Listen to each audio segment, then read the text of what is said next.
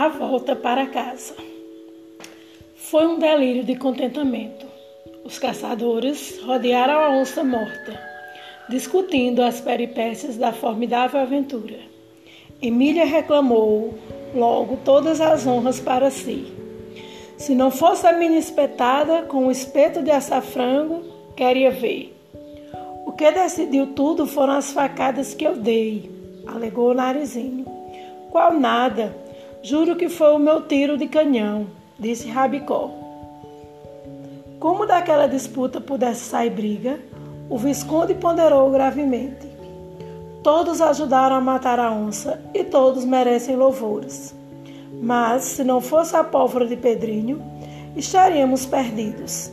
De maneira que a Pedrinho cabe a melhor parte da vitória.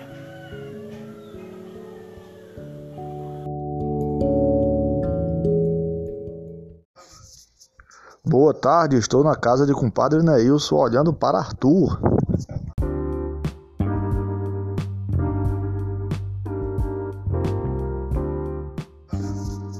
Boa tarde, estou na casa de compadre Neilson olhando para Arthur.